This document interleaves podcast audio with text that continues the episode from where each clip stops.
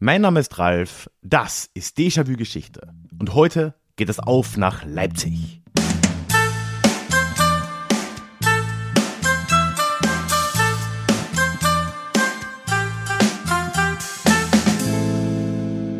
Hallo und schön, dass du heute wieder mit dabei bist. Mein Name ist Ralf, ich bin Historiker und Déjà-vu soll für alle da sein, die sich mit Geschichte beschäftigen wollen, um die Welt von heute besser zu verstehen.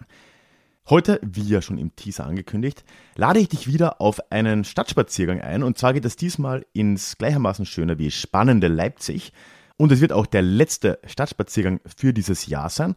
Und da nur ein paar kurze Dinge vorweg. Erstens, bleib auf jeden Fall bis zum Schluss heute dran, denn es gibt heute wieder ein Gewinnspiel. Und zweitens, wenn du da noch nicht dabei bist, möchte ich dich gleich jetzt auch ganz herzlich in den Déjà-vu Geschichte Newsletter einladen, wo du immer auf dem Laufenden bleibst über alles, was sich bei Déjà-vu Geschichte so tut.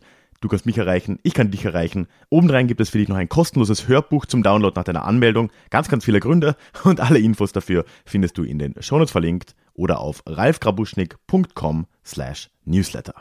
Und zuletzt muss ich an der Stelle noch ein paar kleinere Korrekturen anbringen, wie es so ist, ne, wenn man vor Ort aufnimmt fallen die dann erst später auf. Nämlich konkret habe ich, wenn es um die Völkerschlacht bei Leipzig geht, ein paar kleine Fehlerchen untergebracht. Nämlich erstens sage ich da irgendwie, das Datum wäre der 8. Oktober 1813 gewesen. Das stimmt so nicht. Das war ab dem 16. Oktober, 16. bis 19. Oktober, ganz konkret. Dann habe ich auch gesagt, das Völkerschlachtdenkmal, das Völki, wo ich ja war, wäre am Rand der Entscheidungsstadt gewesen, was so nur sehr bedingt stimmt. Also die Schlachtfelder waren vor allem noch weiter südlich, so bei Wachau, Liebert-Wolkwitz, also noch ein bisschen weiter südlich von Leipzig. Also auch das nur so halb richtig. Und nicht zuletzt, wenn du nochmal in Leipzig bist, lass dich nicht abschrecken von den 30 Minuten, die ich behaupte, die ich mit der Straßenbahn da rausgebraucht habe. Das hing, wie mir später versichert wurde, eher mit Umleitungen zusammen. In Wirklichkeit sind es eher so 20 Minuten, also fahr da auf jeden Fall raus, wenn du da bist. Und damit würde ich sagen, starten wir jetzt rein in die Folge aus Leipzig.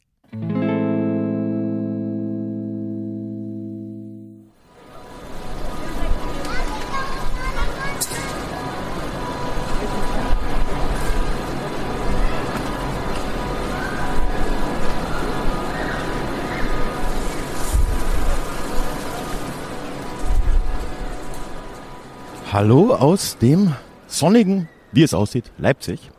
Ich darf mich jetzt ein letztes Mal wahrscheinlich in diesem Jahr live quasi aus einer Stadt, einer neuen Stadt bei dir melden. Bin jetzt eben hier in Leipzig gerade angekommen, am Bahnhof und stehe gerade in der wirklich imposanten Bahnhofshalle. Siehst du dann ja auch auf den Fotos. Ähm, einer der größten Bahnhöfe Europas, soweit ich weiß, immer noch, war mal der größte Kopfbahnhof Europas. Und je nachdem, welche Logik man ansetzt, wie man Größe berechnet, scheint er das auch immer noch zu sein. Ja, und ich bin jetzt eben hier in Sachsen, um gemeinsam mit dir in die Geschichte dieser Stadt Leipzig heute einzutauchen. Und glaub mir, soweit kann ich schon mal vorweggreifen. Hier gibt es tatsächlich auch einiges zu erzählen, was nicht nur die Stadt Leipzig oder das Land Sachsen, sondern die ganze Welt geprägt hat. Ein kleiner Hinweis vielleicht davor weg, es ist kein Zufall, dass diese Folge ausgerechnet am 3. Oktober erscheint. Aber zu viel Foreshadowing wollen wir jetzt hier mal nicht betreiben. Bevor wir jetzt aber gleich voll reinstarten und ich mich hier jetzt in Richtung Innenstadt bewege, möchte ich jetzt am Anfang hier am Bahnhof noch die Gelegenheit nutzen und dir so ein paar Infos mitgeben, die ja bei diesen Stadtspaziergängen immer gelten. Nummer eins habe ich schon kurz erwähnt. Ich werde versuchen, so gut es mir möglich ist, an allen Orten ein halbwegs brauchbares Foto zu machen. Und all diese Fotos kannst du dir online anschauen und da wird auch eine Karte sein mit all den Orten, an denen ich mich hier in Leipzig aufgehalten habe. Das heißt, wenn du Lust hast, kannst du auch mal herkommen, diesen Spaziergang nachgehen oder zumindest alles, was ich dir jetzt hier erzählen werde, online mit den Fotos eben mitverfolgen. Das Ganze findest du natürlich in den Shownotes verlinkt oder auf ralfgrabuschnick.com slash Leipzig-Fotos mit F geschrieben. Tja, und zweitens ist Werbepartner für diese Episode Leipzig Tourismus und Marketing, die aber keinen inhaltlichen Einfluss auf diese Folge genommen haben. Trotzdem mehr über das Angebot für deinen Leipzig-Besuch findest du in den Shownotes verlinkt und ich sage schon mal vielen Dank an Leipzig Tourismus Marketing für das Sponsoren dieser Episode. Und damit würde ich sagen, machen wir uns jetzt mal auf den Weg in Richtung Leipziger Innenstadt.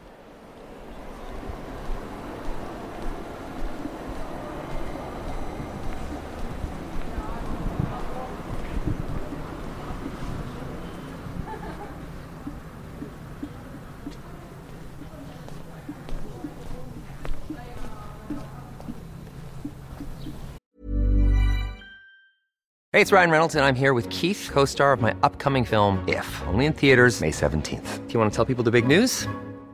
All right, I'll do it. Sign up now and you'll get unlimited for $15 a month in six months of Paramount Plus Essential Plan on us. Mintmobile.com slash switch. Upfront payment of $45 equivalent to $15 per month. Unlimited over 40 gigabytes per month. Face lower speeds. Videos at 480p. Active Mint customers by 531.24 get six months of Paramount Plus Essential Plan. Auto renews after six months. Offer ends May 31st, 2024. Separate Paramount Plus registration required. Terms and conditions apply if rated PG. Also, so sehenswert der Bahnhof hier in Leipzig natürlich schon mal ist, es ist jetzt wirklich nicht die schlechteste Ankunft, ist es äh, dann doch noch mal ein wenig schöner, wenn man von dort dann auch langsam sich Richtung Innenstadt bewegt. Und das ist zum Glück wirklich überhaupt nicht weit. Ich bin jetzt vom Bahnhof so fünf Minuten sehr gemütlichen Schrittes zu Fuß hier in Richtung Innenstadt gegangen. Man kommt dann relativ schnell in die Katharinenstraße und direkt hier ist auch die Touristeninformation, die sowieso mal ein super Ort ist für dich auch, wenn du hier ankommst, dich zu orientieren. Wenn du jetzt nach diesem Podcast-Spaziergang auch noch Lust bekommen haben solltest, wenn du mal hier bist, eine Real-Life-Stadtführung zu buchen, dann bist du hier auch ganz richtig.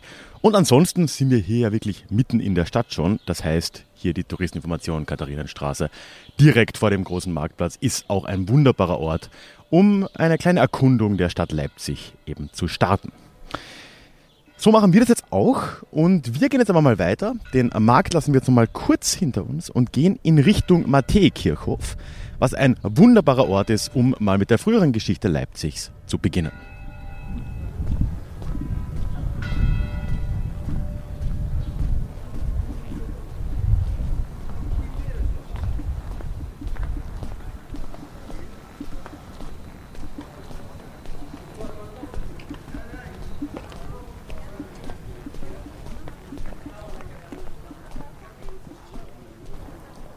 Nach ja, einem kleinen Spaziergang, wieder so fünf Minuten, quer durch die überschaubare, aber wirklich sehr, sehr schöne Leipziger Innenstadt, bin ich jetzt hier eben am Matthäikirchhof angekommen.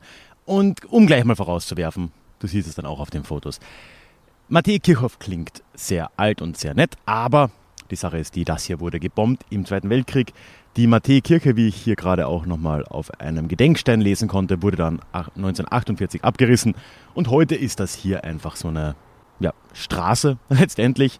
Hier ist auch gerade, man hat es wahrscheinlich gehört, ein Auto mit irgendwie 70 km/h mal durchgeprescht, obwohl es wirklich eine kleine Straße ist. Aber naja, warum auch nicht? Autos in der Innenstadt. Werde ich nie ganz verstehen. Aber trotzdem ist das hier ein sehr guter Punkt, um unseren Überblick über die Geschichte Leipzigs jetzt langsam mal zu Beginn. Der Bahnhof, ne, wo wir angefangen haben, das ist natürlich etwas Neueres, ne, das ist aus dem frühen 20. Jahrhundert. Aber hier jetzt können wir uns schön mal vorarbeiten in die frühe Zeit dieser Geschichte, denn das hier ist, soweit man es zumindest weiß, der wohl am längsten besiedelte Ort der heutigen Stadt Leipzig. Und es wurden hier jetzt, abgesehen von der kontinuierlichen Siedlungsaktivität seit dem Mittelalter dann auch schon Funde aus der Steinzeit gemacht. Also hier ist wirklich ein ziemlich guter Punkt, um mal ein wenig auszuholen. Man muss aber schon mal sagen, auch das Thema mit der Stadtgründung Leipzigs ist erstmal ein wenig ein schwieriges. Gut, wir haben hier Steinzeitfunde. Wenn du schon einige meiner Stadtspaziergänge gehört hast, dann weißt du, die haben mit der tatsächlichen Stadtgründung in einem modernen Sinn, was in Mitteleuropa, in Deutschland entweder, wenn man weiter im Süden ist, römisch ist oder dann meistens im Mittelalter stattgefunden hat. Damit haben diese Funde meist sehr, sehr wenig zu tun. So eben auch in Leipzig. Und es hat sich generell hier relativ verhältnismäßig lange gezogen, bis es zu einer Stadtgründung gekommen ist. Denn da sind wir tatsächlich schon im Hochmittelalter, wo wir uns jetzt da langsam befinden. Und die grobe Geschichte wird dir langsam wahrscheinlich auch bekannt vorkommen, wenn du schon ein paar Mal hier dabei warst wenn du zum Beispiel auch die Serie zur Hanse Anfang des Jahres gehört hast. Denn auch hier in Leipzig war es selbstverständlich jetzt nicht so, dass vor dem Hochmittelalter niemand gewohnt hätte. Nein, nein, also die Gegend, die war durchaus bewohnt und zwar von guten alten Freunden von uns. Nämlich haben hier ab dem 7. Jahrhundert nach Christus die Slawen gesiedelt. Genauer gesagt sogar die Sorben, über die wir ja in meiner Folge aus der Lausitz auch schon mal ausführlich gesprochen haben, ist natürlich in den Shownotes verlinkt. Und äh, das sind jetzt genau die Sorben, die zwar dem heutigen der heutigen Minderheit der Sorben den Namen geben, aber eigentlich nie in der Lausitz gesiedelt haben, sondern das war so ein anderer slawischer Stamm. Und äh, hier dagegen, jetzt in der Region Leipzig und so an der Saale, da haben jetzt die namensgebenden Sorben tatsächlich gesiedelt. Und äh, man sieht da auch, wie weit in Richtung Westen ja tatsächlich dieses slawische Siedlungsgebiet im heutigen Deutschland auch damals gegangen ist. Und äh, die Slawen, beziehungsweise jetzt in dem Fall die Sorben, die hinterließen durchaus auch ihre Spuren. Und das merkt man schon allein am Namen der Stadt Leipzig. Leipzig ist nämlich wirklich ein urslawischer Name, kommt nämlich vom Wort Lipa. Und also Lipa, das ist das, äh, ja in fast allen slawischen Sprachen das Wort für Linde. Und die Linde ist jetzt wirklich so der mythologische slawische Baum. Also wenn man irgendwie eine alte slawische Siedlung irgendwo vorfindet, dann sind da meistens auch Linden dort zu finden meistens nicht mehr aus der Gründungszeit, aber naja, wurden halt immer wieder mal gepflanzt. Die Linde steht sehr stark für slawische Siedlungsgebiete und halt für ja, das mythologische Slawentum in irgendeiner Form. Und äh, nicht zuletzt ist ja zum Beispiel auch die Unterwährung des Kuna in Kroatien, der jetzt ja bald Geschichte sein wird, äh, die Lipa gewesen. Oder aktuell, wo ich das aufnehme, ist es noch die Lipa, eben auch genau danach benannt. Auch in Leipzig findet man tatsächlich heute noch die ein oder andere Linde, gar nicht mal so wenige. Also, wir sehen ab dem 7., 8. Jahrhundert hier slawische Besiedlung. Aber ich habe jetzt ja schon gesagt, wir müssen bis ins Hochmittelalter schauen, um uns jetzt wirklich den Beginnen der Stadtgeschichte hier zu nähern. Und da sehen wir jetzt etwas, was wir in ganz, ganz vielen anderen Gegenden auch sehen, nämlich folgt hier jetzt auch in Leipzig auf die ursprüngliche slawische Besiedlung im Zuge der Völkerwanderung, dann im Anschluss die deutsche Besiedlung. Und ich weiß schon, ich rede ständig drüber und ich verspreche, ich werde jetzt wirklich mal eine Folge zu dieser äh, deutschen Besiedlung Ost- und Mitteleuropas machen, ne? diese Germania Slavica-Folge. Die wird im Winter kommen. Da muss ich jetzt mal drüber. Und wenn dann die nächste Saison mit Stadtspaziergängen dann 2023 startet, dann haben wir das mal hinter uns, weil das kommt ja wirklich ständig vor. Es ist hier in Leipzig wohl so im 10. Jahrhundert, dass eine erste fränkische Burg in der Gegend entsteht. Das war zu dem Zeitpunkt dann sogar schon eine ostfränkische Burg. Also wir haben hier schon diese Teilung des ehemaligen Frankenreichs von Karl dem Großen ne, in das spätere Deutschland, also das Ostfränkische Reich, dann das spätere Frankreich, das Westfränkische Reich und dieses komische Ding Lothringen in der Mitte. Und erstmals erwähnt wird die Stadt dann nicht mehr im 10. Jahrhundert, aber in den Quellen erstmals dann im Jahr 1015, also ganz früh im 11. Jahrhundert. Deswegen hat äh, Leipzig übrigens ja auch vor relativ kurzem ihr tausendjähriges Bestehen gefeiert, im Jahr 2015. Aber ganz so einfach ist es nicht. Es gibt auch noch ein zweites Gründungsjahr für Leipzig. Das ist dann erst 1165, wird auch immer wieder mal genannt. Das ist jetzt der Moment, wo es nicht das erste Mal genannt wurde, sondern, sondern wo wir auch wirklich wissen, dass es eben ein Stadt- und ein Marktrecht gegeben hat. Aber auch da wieder, ne, 1165 ist auch so ein komischer Mittelwert. Das heißt, ohne zu tief einzutauchen, wirklich die Beginne Leipzigs kann man relativ schwer fassen. Also Leipzigs als deutsche Stadt, aus der dann die heutige Stadt Leipzig entstanden ist. Irgendwann im 11. oder 12. Jahrhundert, aber spätestens so im ausgehenden 12. haben wir hier eben ein Markt- und ein Stadtrecht und da geht es jetzt aber so richtig los. Es ist allerdings bis heute nicht ganz gesichert, wo eigentlich die erste Befestigung in Leipzig gebaut wurde. Man muss sich auch vorstellen, die slawischen BesiedlerInnen, die sind ja tatsächlich auch hier geblieben. Ne? Es gab dann eben eine fränkische Burg, die hier mit Befestigung auch tatsächlich äh, ausgestattet war, um eben dieses Gebiet jetzt hier ja, für das äh, entstehende Deutsche Reich oder für das Ostfränkische Reich irgendwie urbar zu machen. Wo genau das aber war, ist äh, tatsächlich schwer zu sagen. Der Matthäikirchhof hier ist ein ziemlich heißer Kandidat, aber mit Sicherheit wissen wir das nicht. Was wir aber wissen, ist, dass ab dem 12. Jahrhundert jetzt hier eine ziemlich rasante Entwicklung folgt. Wir haben jetzt eben einerseits dieses Nebeneinander noch. Wir haben die äh, sorbischen, slawischen Stämme, die hier nach wie vor siedeln. Wir haben jetzt zunehmend eine deutsche adlige Oberschicht, die sich hier breit macht, wie es ja auch überall sonst war. Irgendwann verschmilzt das Ganze dann aber doch recht deutlich. Und dann ab dem ausgehenden 12. Jahrhundert entwickelt sich die Stadt als deutsche Stadt, als Stadt dann im werdenden Heiligen Römischen Reich sehr rasant. Und um uns das näher anzuschauen, gehen wir jetzt wieder ein paar Meter zurück in Richtung Innenstadt und schauen uns dort mal das alte Rathaus und den Markt näher an.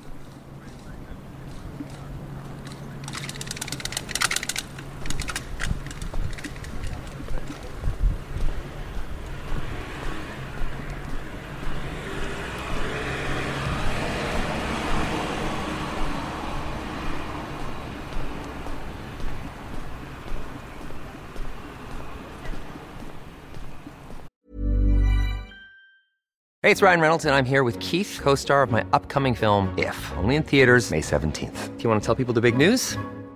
All right, I'll do. it. Sign up now and you'll get unlimited for $15 a month and six months of Paramount Plus Essential Plan on us. Mintmobile.com slash switch. Upfront payment of $45 equivalent to $15 per month. Unlimited over 40 gigabytes per month. Face lower speeds. Videos at 480p. Active Mint customers by 531.24 get six months of Paramount Plus Essential Plan. Auto renews after six months. Offer ends May 31st, 2024. Separate Paramount Plus registration required. Terms and conditions apply if rated PG. Tja, vorne auf dem Leipziger Markt ist aktuell wohl so eine Konzertreihe. Und da ist eine riesen Bühne aufgestellt und generell viel los. Ich bin jetzt einmal nur unter dem alten Rathaus durchgegangen und bin jetzt auf der Rückseite hier am Naschmarkt. Übrigens ein wenig enttäuschend, wenn man den Wiener Naschmarkt kennt. Hier ist einfach nur ein Café. In Wien ist ja der Naschmarkt ein sehr internationaler Straßenmarkt. Aber naja, man kann ja nicht alles haben. Und zumindest ist in irgendwas dann Wien besser als Leipzig. Na, hast du? Aber wegen dieser Sache bin ich ja nicht hier, sondern ich bin durchaus wegen einerseits dem Rathaus, was einfach ein sehr schönes Gebäude ist hier, andererseits aber auch schon wegen dem Markt. Denn diesen Markt bzw. das Marktrecht, das hier ja Mitte, Ende des 12. Jahrhunderts vergeben wurde, das hat Leipzig in der Folgezeit sehr stark geprägt und äh, eben auch ging damit einher, dass äh, Leipzig relativ bald eine Selbstverwaltung in Form eines Bürgermeisters und eines Rats entwickelt hat und eben nicht mehr direkt von irgendwelchen Landesherren verwaltet wurde. Das ist wohl hier schon so um die Wende zum 14. Jahrhundert geschehen. Und damit nimmt Leipzig jetzt doch eine gewisse ja, eigenständige Form an, die es von anderen Städten unterschied. Es wird eben viel mehr zu einer Handelsstadt. Und ganz wichtig ist für Leipzig schon in dieser Zeit dann auch die Entwicklung zu einem echten Handelszentrum in Form der Messestadt Leipzigs. Und die Messestadt das ist ja Leipzig bis heute noch, ne? die zweitgrößte Buchmesse Deutschlands. Nach der in Frankfurt findet im Frühjahr immer hier in Leipzig statt. Viele andere Messen genauso. Und das ist etwas, was hier schon seit dem Mittelalter so vorhanden war. Erste Märkte, jetzt noch nicht in Form einer Messe unbedingt, sondern jetzt einfach nur mal ein Markt, wurde wie gesagt im 12. Jahrhundert gestattet. Das war zuerst in Form eines Oster- und eines Michaelismarktes. Ähm, Also Ostermarkt ist, glaube ich, selbsterklärend. Michaeli, das ist ein Feiertag Ende September. Also zweimal im Jahr durfte hier dieser Markt, dieser größere Markt abgehalten werden und das wurde dann eben relativ bald zu einer Messe. Der Unterschied ist jetzt hier eher in Feinheiten. Ne? Also Messen sind halt einfach sehr große Events, wo halt überregional Händler zusammenkommen und versuchen ihre Waren zu verkaufen. Ursprünglich durchaus mit relativ großen Sack und Pack. Ne? Die hatten alle ihre Waren dabei. Später dann im ausgehenden 19. Jahrhundert beginnt auch hier in Leipzig übrigens die Idee einer Mustermesse, was übrigens, was ich lange nicht hinterfragt habe, äh, nicht bedeutet, dass es eine mustergültige Messe ist, sondern halt einfach, dass nicht alle Waren da waren, sondern eben nur eine Musterware, also ein Beispiel und dann kann man das Ganze eben dort bestellen und den Kaufvertrag direkt abschließen und das wird dann geliefert. Ne? Hat auch hier begonnen.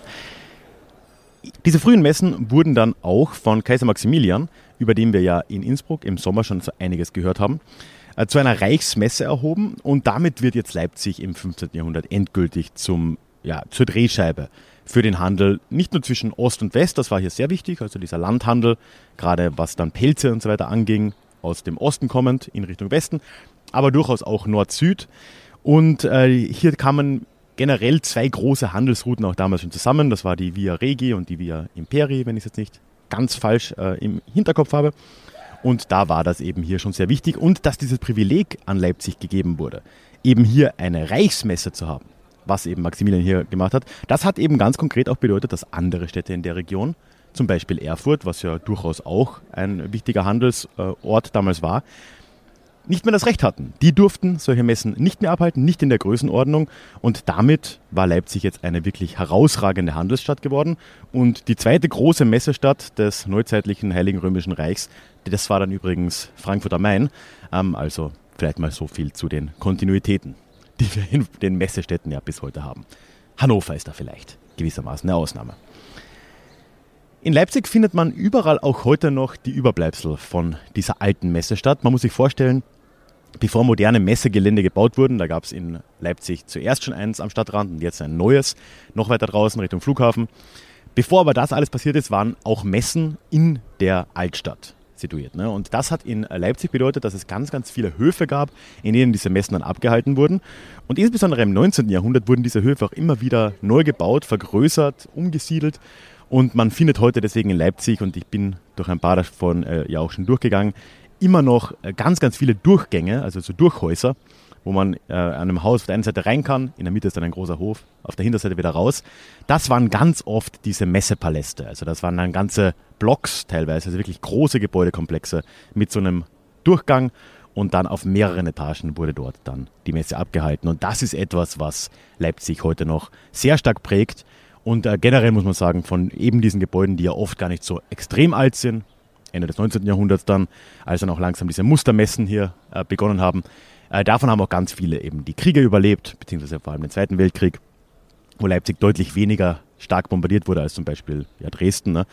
Und äh, das ist etwas, was man so in vielen anderen Städten nicht unbedingt sieht. Die Messe und der Handel im Allgemeinen, gut, das war jetzt eine Sache, die Leipzig sehr stark ausgezeichnet hat im Mittelalter und in der Neuzeit.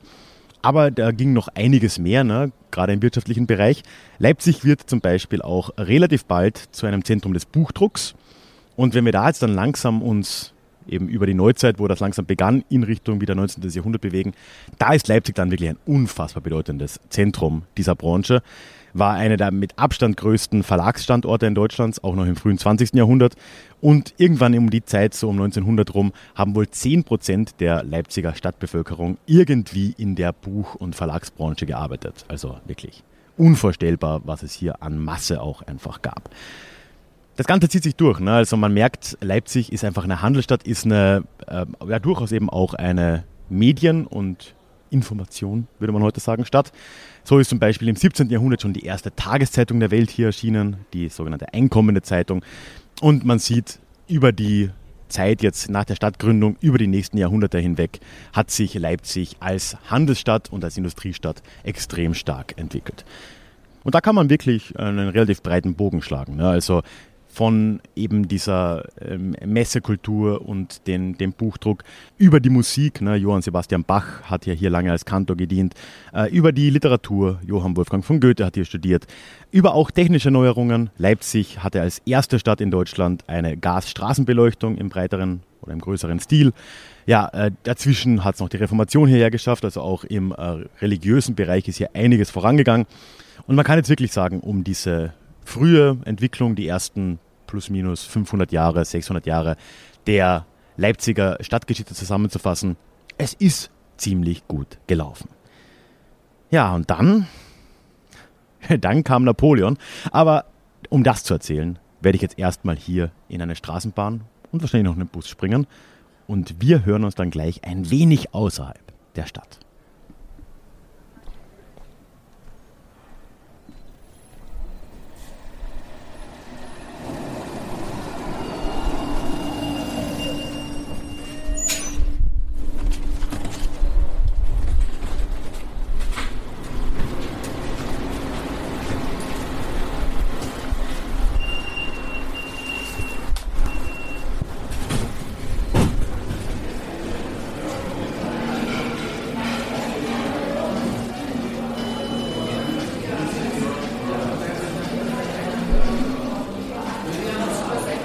Eine kleine große bitte.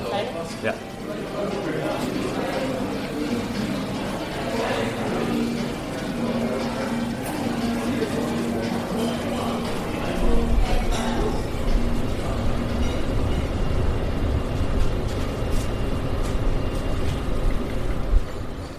Ja, okay, ich gebe schon zu, ich bin am Weg, eventuell, es ist doch ein bisschen ein Stück heraus zum Völkerschlachtdenkmal, zum Völki, wie es hier anscheinend genannt wird.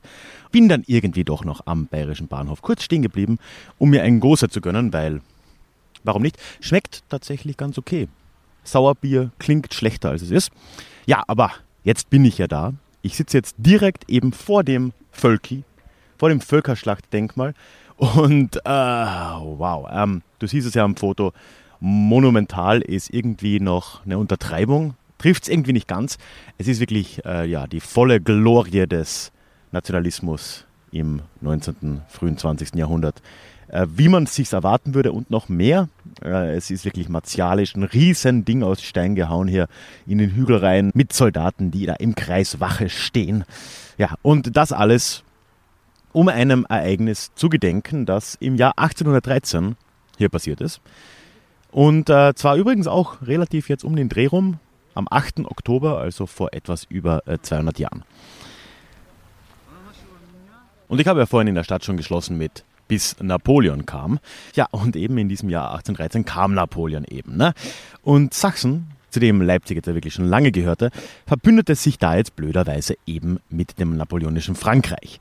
Und es kam dann am 8. Oktober 1813 genau hier zur Entscheidungsschlacht in der Völkerschlacht bei Leipzig. Und ja, da bin ich jetzt gerade am Rand dieses ja wirklich riesigen Schlachtfelds.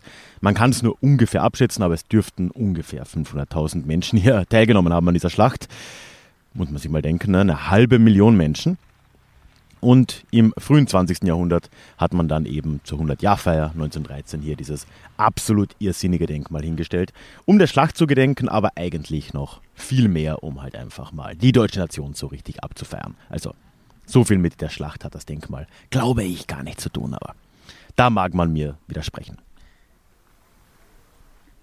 Die Schlacht war deswegen aber natürlich nicht äh, weniger wichtig. Ne? Also es war die erste wirklich vernichtende Niederlage Napoleons, die er hier gegen die vereinten Heere von Preußen, Österreich, Russland und Schweden erlitt. Tja, auf Napoleons Seite hat natürlich dann als Verbündeter auch Sachsen gekämpft, unter anderem. Hat folgerichtig auch hier verloren äh, in der Völkerschlacht bei Leipzig. Und auch der sächsische König geriet sogar in Gefangenschaft.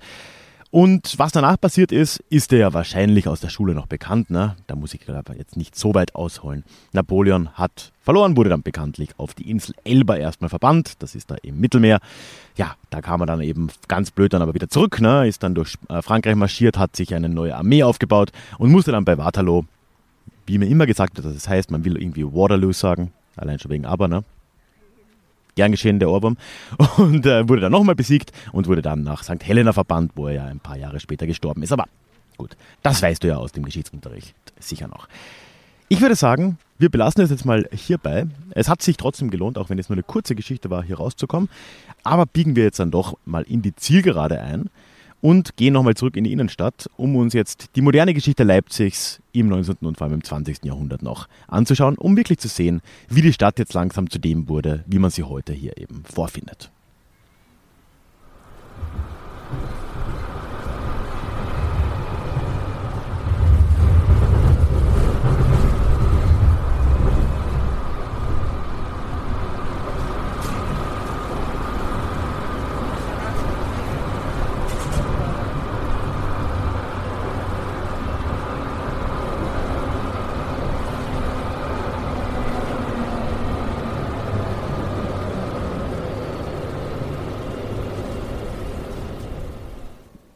Ja, und ich bin wieder in der Innenstadt angekommen. Es sind zwar gute 20, 30 Minuten raus zum Völki, aber es, es lohnt sich wirklich. Du siehst es ja auch auf den Fotos. Na, also äh, sollte man auf jeden Fall mal mitgemacht haben, auch wenn sonst alle anderen Orte dieses Rundgangs sehr schön kompakt beieinander sind. Aber naja, gewisse Dinge gehören dann halt schon gemacht. Ja, und wie schon gesagt, möchte ich jetzt die modernere Geschichte Leipzigs dann auch abschließen hier in der Stadt. Klar, man könnte jetzt einiges auch über das 19. Jahrhundert in Leipzig noch erzählen. Es würde den Rahmen hier aber auch sprengen und vor allem habe ich ohnehin auch nochmal vor, eine Folge zu Industriegeschichte in Deutschland zu machen, am Beispiel einer anderen Stadt, aber noch nicht zu viel verraten an der Stelle und da sich ja die Industriezeit doch gewissermaßen spiegelt oder ähnelt in vielen Orten kann man das, glaube ich, hier ein bisschen übersichtsartiger machen. Kurz gesagt, stieg Leipzig zu einer wirklich enorm wichtigen Industriestadt dann auch auf. Was, äh, ja, wenn man jetzt bedenkt, dass es ja schon ein wichtiges Handelszentrum auch einfach war, vielleicht gar nicht so überraschend ist. Und gerade in Vororten wie zum Beispiel Plagwitz oder Lindenau, da sieht man das wirklich noch ganz wunderbar. Und äh, dort findet man ja auch nach wie vor die Kanäle zum Beispiel vor, mit denen man äh, Leipzig übrigens auch auf dem Boot wunderbar erkunden kann und die damals eben diese Fabriken da auch oder die Chemieindustrie zum Beispiel hat da alles Mögliche reingelehrt. Das ist alles in diesem Viertel. Man findet dort auch noch die alten äh, Fabrikshöfe vor, die jetzt teilweise kulturell genutzt werden. Und äh, es ist vielleicht dann auch kein Zufall, dass in äh, Leipzig auch die Geschichte der Arbeiterinnenbewegung einen wichtigen Anfang nahm. So ist hier in den 1860ern der Allgemeine Deutsche Arbeiterverein gegründet worden, was ja einer der Vorläufer der SPD war. Mehr darüber kannst du in meiner Folge mit Jasmin von Her Story über Rosa Luxemburg und die SPD hören, natürlich auch in den Shownotes. Aber wir stehen jetzt nun eben nicht an den Kanälen im Westen Leipzigs. Wir stehen nicht an den alten Fabrikshöfen, sondern ich bin jetzt hier wieder in die Innenstadt gekommen, um jetzt in dem Fall hinter der Nikolaikirche im Schatten zu stehen. Einerseits, weil es wirklich brütend heiß ist. Ich bin gerade im August hier. Und andererseits ist auf der Vorderseite der Kirche auch ein, ähm, dass ich jetzt keinen Blödsinn sage, ich glaube, es war eine Klarinette. Ein Klarinettenspieler, den man wahrscheinlich im Hintergrund auch noch ein bisschen hören wird. Und ich bin jetzt eben genau hier, damit wir uns jetzt dem 20. Jahrhundert zuwenden können und zu dem angeteaserten Grund, was wahrscheinlich ja eh ganz klar ist, warum diese Folge am 3. Oktober ausgerechnet erscheint. Deswegen habe ich ja diese an sich sehr historische Kirche, die ja auch zu einem mittelalterlichen Teil dieser Folge gut gepasst hätte, bisher auch einfach ausgelassen, weil einfach man mit Blick auf das 20. Jahrhundert deutlich mehr über die Kirche sagen kann, als mit Blick auf das 12., in dem sie gebaut wurde. Aber gehen wir nochmal kurz einen Schritt zurück, bevor wir jetzt hier zur Wendezeit kommen, die ich die ganze Zeit hier schon anspreche. Leipzig ging als Resultat der Industrialisierung im frühen 20. Jahrhundert, wenn wir uns jetzt der Zeit der Weltkriege nähern, als eine der größten Städte des Deutschen Reichs in dieses neue Jahrhundert hinein. Nur um dir ein Gefühl dafür zu geben, in den 1930er Jahren hatte Leipzig gut 700.000 Einwohner und war damit größenmäßig relativ weit vorne in den deutschen Städten. Im Zweiten Weltkrieg wurde Leipzig dann als Industriestadt zwar, das habe ich auch schon erwähnt, durchaus Ziel von Bombenangriffen, aber nicht annähernd in dem Ausmaß wie zum Beispiel das nahegelegene Dresden oder auch viele andere Städte. Ungefähr ein Drittel der Häuser in Leipzig hat es trotzdem erwischt. Erobert wurde die Stadt, oder wie man inzwischen aus irgendeinem Grund sagt, befreit wurde die Stadt, wobei das oh, ein Blödsinn ist, ne? Die Leute hier waren Nazis wie überall sonst, also hier wurde niemand befreit. Aber erobert wurde die Stadt zu Kriegsende aber nicht, wie man vielleicht annehmen würde, von der Roten Armee und der Sowjetunion, sondern erstmals noch von der US-Armee. Aber wegen Vereinbarungen, die die Alliierten da getroffen hatten, wurde Leipzig dann an die Sowjets übergeben, ging dann in die sowjetische Besatzungszone über und damit auch in die DDR. Tja, und da galt Leipzig die nächsten 40 Jahre über dann eigentlich so gewissermaßen als Vorzeigestadt des deutschen Sozialismus. Da wurden wirklich relativ große Gebäude hier geplant. Äh, genau deswegen steht ja hier auch ein Riesenhochhaus, der heute sogenannte Panorama Tower, der äh, vom gleichen Architekten wie der Fernsehturm in Berlin gebaut wurde, so als äh, Prunkobjekt. Man hat aber zum Beispiel auch einfach mal in den 60er Jahren die 700 Jahre alte Universitätskirche gesprengt, um Platz für was Neues zu machen. Ähm, ja, Sozialismus eben. Also man hat sich in Leipzig schon einigermaßen ausgetobt. Und umso tragischer, also jetzt nicht für die Menschheit, sondern für die SED, äh, war das ausgerechnet hier in der Vorzeigestadt Leipzigs die wirksamste Opposition gegen das Regime der DDR dann auch entstand. Und genau deswegen stehe ich hier an der Nikolaikirche, denn es war hier, dass ab den frühen 80er Jahren jeden Montag die sogenannten Friedensgebete abgehalten wurden. Und die waren jetzt wirklich ein ganz, ganz äh, wichtiger Faktor, weil äh, man muss sich vorstellen, in der DDR war es ja relativ schwer, ja, sich auch öffentlich zu äußern und öffentlich Demonstrationen oder gar sowas in diese Richtung abzuhalten. Und entsprechend äh, musste man sich dann die Freiräume irgendwie suchen. Und eine der wenigen Orte, wo das ging und auch nur, wenn die Rahmenbedingungen gepasst haben, war jetzt eben die Kirche. Und hier in dem Fall war es eben möglich, auch weil der äh, lokale Pfarrer da einfach ein Interesse daran hatte. Das heißt, ab äh, 1981 haben sich hier Menschen zum Montagsgebet, zum Friedensgebet getroffen und äh, das wurde so ein kleiner Hort des Widerstands gegen das SED-Regime. Man muss sagen, nicht unbedingt gegen die DDR oder auch nicht gegen den Sozialismus, sondern vielleicht eher für eine Reform. Und mit der Zeit wurde das dann ähm, auch immer größer und immer mehr Leute schlossen sich hier an. Wenn wir dann den Jahreswechsel 1988-89 erreichen, dann äh, ist das jetzt wirklich schon eine ziemliche Massenbewegung. Die Kirche ist teilweise brechend voll. Es gibt auch Fotos von Leuten, die da noch am Gang sitzen, um da an den Gebeten teilzunehmen. Und im Anschluss, ab dem Frühjahr 1989, fangen dann die Leute nach den äh, Friedensgebeten auch an, durch die Stadt zu marschieren, spazieren, wie auch immer man es nennen will, aber eben immer friedlich. Ne? Also es, es, wurden immer mehr Menschen. Die Sicherheitsorgane wussten nicht wirklich, wie man damit umzugehen hatte. Ne? Und es gab durchaus natürlich Gewalt durch die Stasi und die Polizei, aber die Proteste blieben friedlich und damit auch immer größer. Und wenn wir jetzt in den Herbst 1989 kommen, ist das Ganze einfach nicht mehr wegzuignorieren. Äh, es waren auch genug äh, westdeutsche JournalistInnen hier übrigens, die das Ganze dann in ARD und Co. übertragen haben, was dann wiederum auch in ostdeutsche Haushalte ja seinen Weg gefunden hat, weil die konnten das auch zu guten Teilen empfangen. Und damit hat sich das immer weiter entwickelt wie so ein Schneeball und äh, war irgendwann für die Sicherheitskräfte der DDR wohl auch nicht mehr zu kontrollieren. Die Öffnung der Mauer und damit dann auch später die Vereinigung Deutschlands hätte es ohne diese Bewegung vielleicht nicht geben können oder zumindest wäre sie anders, wäre sie vielleicht auch später gekommen. Und äh, dementsprechend ist Leipzig und dementsprechend ist die Nikolaikirche hier ein ganz, ganz wichtiger Ort in der jüngeren Geschichte. Nicht nur Leipzigs, nicht nur der ehemaligen DDR, sondern ganz Deutschlands, ganz Europas und eigentlich der Welt. Und das bringt uns dann auch schon zur Gegenwart. Und ich gehe jetzt mal hier noch ein paar Schritte weiter. So eine Nikolaissäule direkt hier hinter der Nikolaikirche, die dem Ganzen hier auch gedenkt. Leipzig hat unter der Vereinigung mit der BRD bzw. mit dem Ende des Sozialismus jetzt nicht unbedingt Vorteile erfahren. Ne? Das war an kaum einem Ort so. Und äh, eben auch hier die ehemals staatseigenen Betriebe, die ja gerade in Leipzig sehr präsent waren, waren unter marktwirtschaftlichen Umständen nicht konkurrenzfähig in der Form. Fast alle wurden geschlossen. Und die 90er Jahre waren hier wirklich eine düstere Zeit, in der auch ja, einfach ganz viel brach lag. Äh, gerade wenn man sich in Richtung Westen da jetzt umschaut, Plagwitz, was ich schon erwähnt habe, ne, die alten Fabriksgelände, aber noch so einiges mehr. Ne. Und erst ab der Jahrtausendwende, ab dem Jahr 2000 sehen wir jetzt aber, dass äh, Leipzig erneut einen Boom erlebt hat, beziehungsweise eigentlich immer noch erlebt. Äh, da gibt es ja ganz viele Worte dafür, ne? ob man es jetzt Neu-Berlin nennt oder Leipzig, was ich auch schon öfter gehört habe. In Leipzig geht es heute ziemlich steil bergauf, gerade unter den äh, Städten im ehemaligen in der ehemaligen DDR ist Leipzig schon ein ziemlicher Ausnahmefall. Und gerade eben im Kreativbereich, daher auch der Vergleich zu Berlin, sieht man das doch ziemlich deutlich. Zum Beispiel da in Lindenau noch hinter Plagewitz. Da gibt es auch so eine alte Baumwollspinnerei zum Beispiel, die zu einem Kreativquartier umgebaut ähm, wurde oder umentwickelt wurde und so einige andere Beispiele mehr. Die Stadt hat insgesamt heute, wie ich jetzt äh, erfahren konnte, nach meinem Besuch wirklich unfassbar viel zu bieten. Wir haben hier die Altstadt, da habe ich dich jetzt ja mitgenommen, das siehst du auch auf Fotos.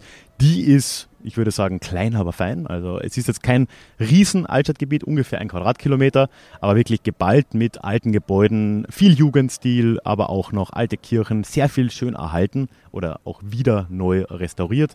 Wir haben aber auch solche Kolosse wie eben das äh, Völkerschlachtsdenkmal. Und wir haben Industriekultur in so ziemlich allen Vororten. Und äh, dementsprechend lohnt sich ein Besuch in Leipzig auf jeden Fall. Und ich freue mich jetzt auch noch auf einige tolle Stunden hier in der Stadt. Bevor wir jetzt aber aufhören, habe ich ja am Anfang noch ein Gewinnspiel in Aussicht gestellt. Und das möchte ich an der Stelle natürlich einlösen. Nämlich ermöglicht mir der Sponsor dieser Folge, nämlich LTM, Leipzig Tourismus und Marketing, zweimal eine Tageskarte für den Leipziger Zoo und zweimal Tickets für das Panometer hier in Leipzig zu verlosen. Das Panometer ist ein ehemaliger Gasspeicher, also eines dieser runden Gebäude, ne, so ein, ja, ein Gasometer ursprünglich, äh, das für ganz große Ausstellungen äh, genutzt wird. Und jetzt kriege ich noch die Glocke im Hintergrund. Äh, und da ist aktuell eine Ausstellung zu 9-11 zu sehen, äh, wirklich auf Großplakaten, wo man es richtig Immersive Experience wird das genannt.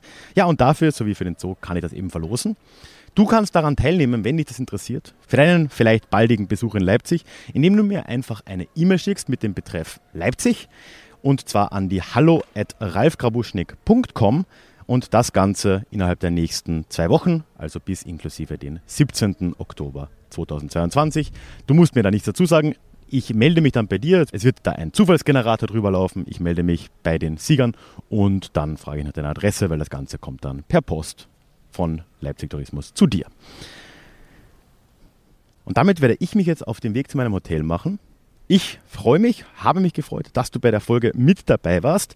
Ich genieße jetzt noch ein wenig hier die Sonne in Leipzig und lass mir ein Abo da, egal wo du diesen Podcast hörst, denn dann hören wir uns in zwei Wochen dann auch schon wieder in unserem nächsten Déjà-vu und ich freue mich sehr drauf. Tschüss.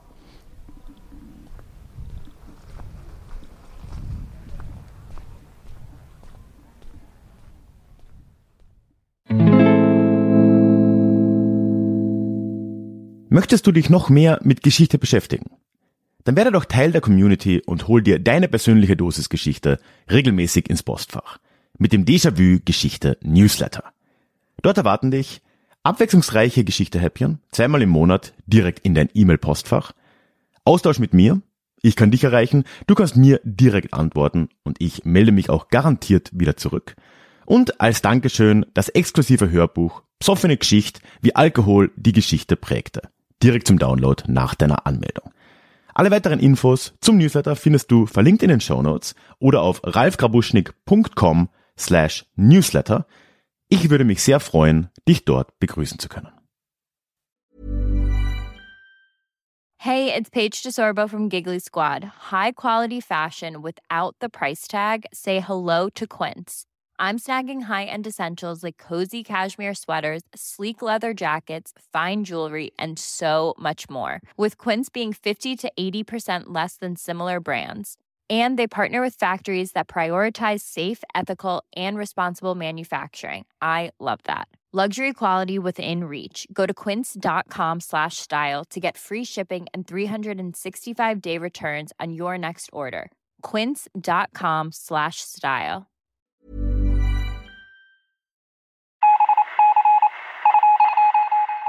Möchtest du dich noch mehr mit Geschichte beschäftigen? Dann werde doch Teil der Community und hol dir deine persönliche Dosis Geschichte regelmäßig ins Postfach. Mit dem Déjà-vu Geschichte Newsletter. Dort erwarten dich abwechslungsreiche Geschichte-Häppchen, zweimal im Monat direkt in dein E-Mail-Postfach, Austausch mit mir, ich kann dich erreichen, du kannst mir direkt antworten und ich melde mich auch garantiert wieder zurück. Und als Dankeschön das exklusive Hörbuch Psoffene Geschichte, wie Alkohol die Geschichte prägte direkt zum Download nach deiner Anmeldung. Alle weiteren Infos zum Newsletter findest du verlinkt in den Show Notes oder auf ralfgrabuschnick.com slash newsletter. Ich würde mich sehr freuen, dich dort begrüßen zu können.